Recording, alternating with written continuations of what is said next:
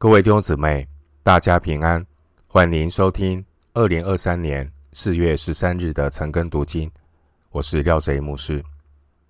今天经文查考的内容是《撒母耳记下》二章十二到三十二节，《撒母耳记下》第二章十二到三十二节，内容是大卫的仆人打败伊施波设的仆人。首先，我们来看《撒母耳记下》二章十二到十七节。尼尔的儿子亚尼尔和扫罗的儿子伊斯波设的仆人，从马哈涅出来，往基遍去。西鲁雅的儿子约押和大卫的仆人也出来，在基遍池旁与他们相遇，一般坐在池这边。一般坐在池那边。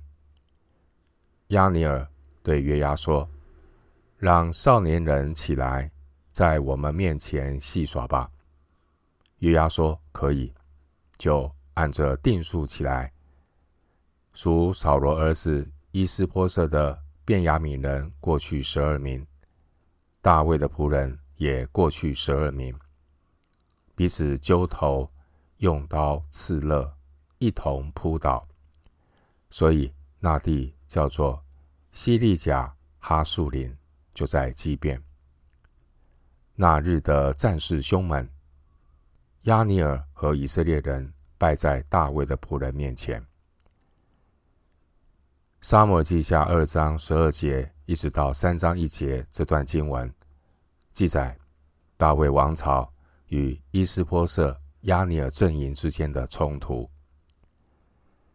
经文十二到十七节，亚尼尔他带军接近犹大的领土，与约押的军队在基变池对峙。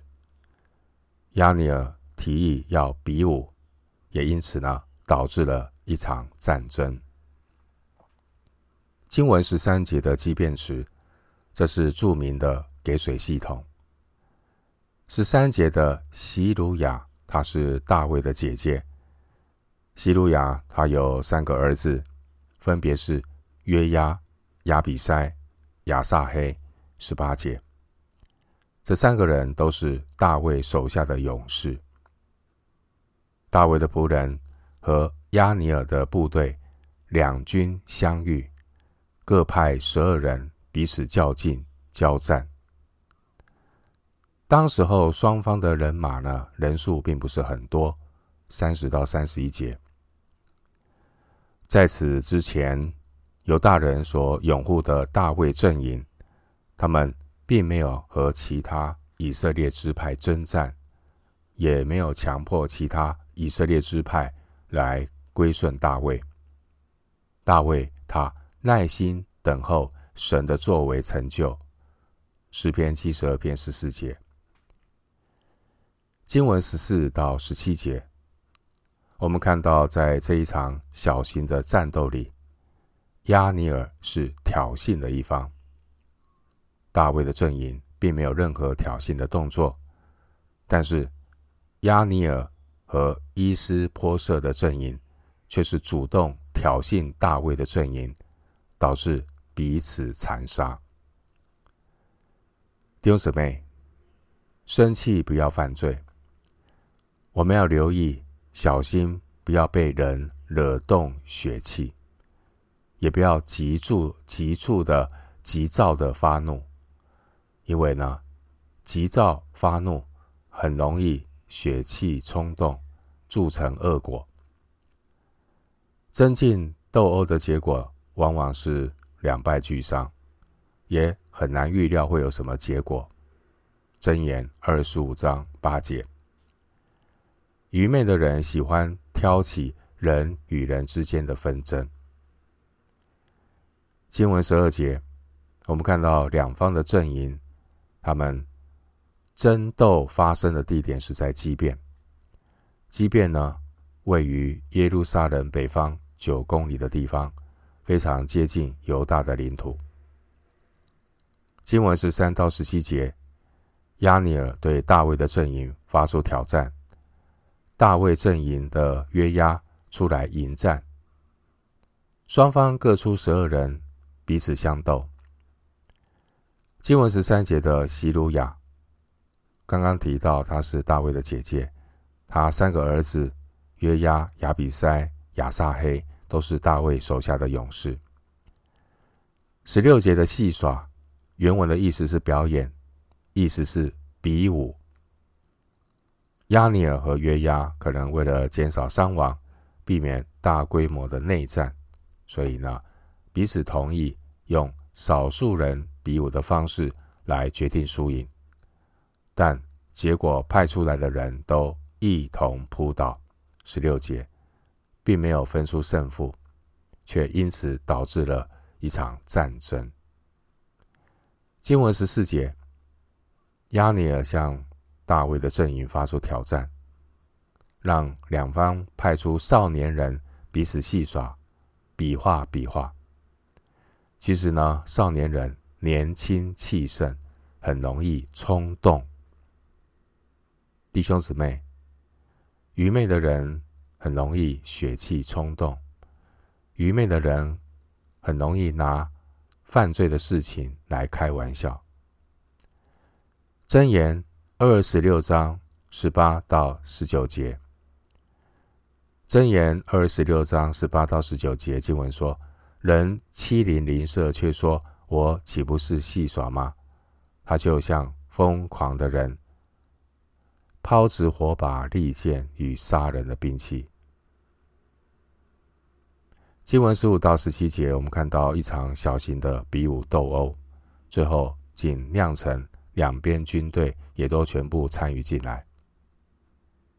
二章十六节，双方派出的十二个人彼此势均力敌，结果这场小型的战斗，两方呢都一同扑倒死亡。十六节，也因此引发两方阵营更大规模的战争。经文十六节的西利甲哈树林。意思是刀剑片也。二章十七节说，那日的战士凶猛，亚尼尔和以色列人败在大卫的仆人面前。虽然双方势均力敌，然而大卫的阵营终究还是得胜。亚尼尔的军队被大卫的军队杀败。回到今天的经文。撒摩尔记下二章十八到二十三节，在那里有希鲁雅的三个儿子约押、亚比塞、亚撒黑。亚撒黑脚快如野鹿一般，亚撒黑追赶亚尼尔，只追赶他不偏左右。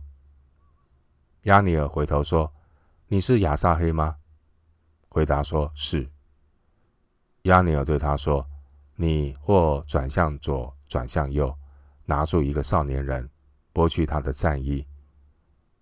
亚撒黑却不肯转开，不追赶他。亚尼又对亚撒黑说：“你转开，不追赶我吧，我何必杀你呢？若杀你，有什么脸见你哥哥约押呢？”亚撒黑仍不肯转开，故此亚尼珥就用枪樽。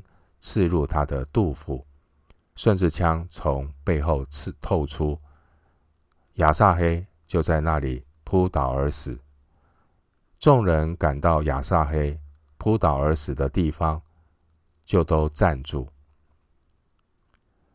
亚撒黑追赶押尼尔，亚撒黑是约押的兄弟，以脚快著称。然而呢，亚撒黑他。年轻气盛，心高气傲的想要立头功，但是呢，他的战绩勇力不如亚尼尔，被亚尼尔刺死。经文十八到二十三节记载，亚撒黑追赶亚尼尔，导致亚尼尔劝告不成，就杀死亚撒黑。经文十八节的西路亚。是大卫的姐姐。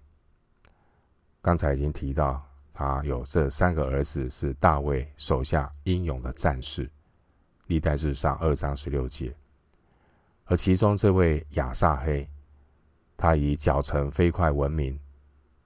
但我们从二章十九到二十三节的经文中，可以看出来，亚尼尔的速度也是非常的快。经文二十三节的枪尊，意思可能是回马枪，或是指枪矛的尾端。这位亚撒黑太过自负轻敌，结果命丧押尼尔的回马枪。原先押尼尔是想透过比武的方式来避免伤亡，但计划赶不上变化。十八节，约押他是大卫的军队元帅，亚尼尔不想杀约押的弟弟亚撒黑。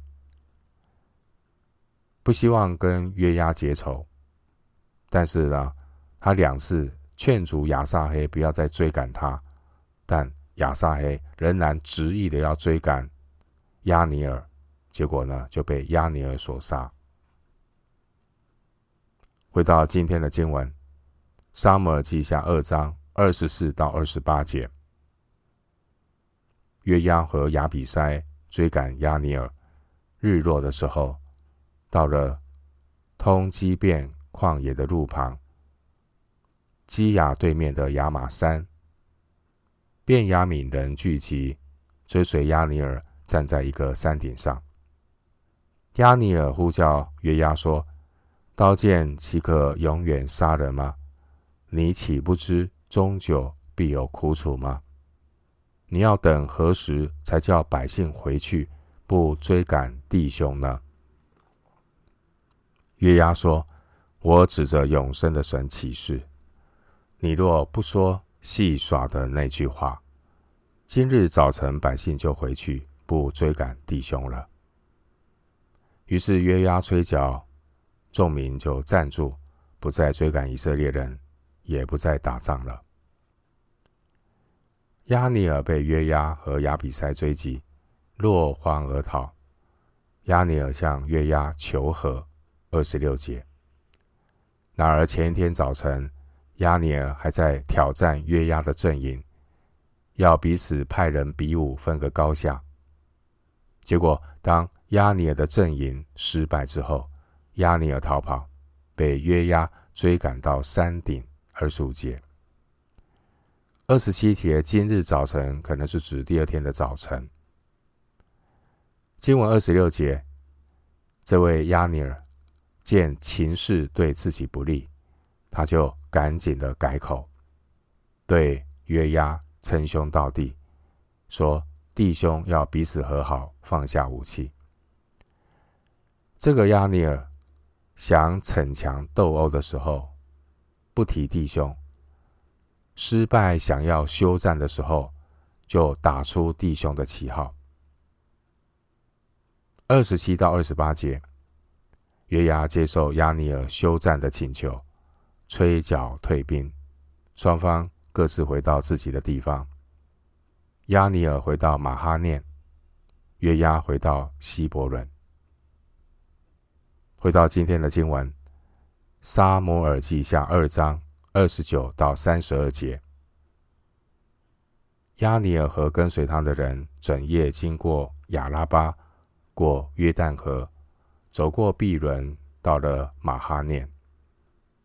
约押追赶亚尼尔回来，聚集众民，见大卫的仆人中缺少了十九个人和亚撒黑，但大卫的仆人杀了便雅悯人和跟随亚尼尔的人，共三百六十名。众人将亚撒黑送到伯利恒，葬在他父亲的坟墓里。约押和跟随他的人走了一夜，天亮的时候到了希伯伦。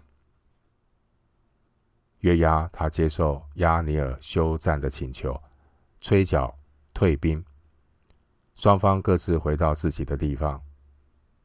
亚尼尔回到马哈念，约押回到希伯伦。三十二节，二十九节的亚拉巴是指约旦河谷。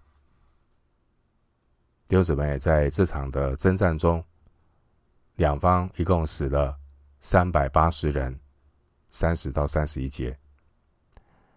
以色列也因此开始了征战许久的内战。撒母耳记下三章一节，神百姓之间的内战、内斗，无论谁输谁赢，受亏损的都是神的国度，而高兴的都是仇敌非利士人。虽然约押愿意休战，但约押仍然为弟弟的死怀恨在心。二十三节，最终呢，他也暗杀了亚尼尔，撒母记下三章二十七节，结果也让自己落入到悲惨的结局。列王记上二章三十二到三十四节，这一切事情的发生，都印证了罗马书八章六节的话。罗马书八章六节说：“体贴肉体的，就是死。”当时候的大卫，他人在希伯伦。大卫专心等候神，然而树欲静而风不止，周围的人和环境一直在搅扰他，不让他专心等候。而这是大卫所要学习的功课，不要受影响。弟兄姐妹，从过去的以色列到今天的教会。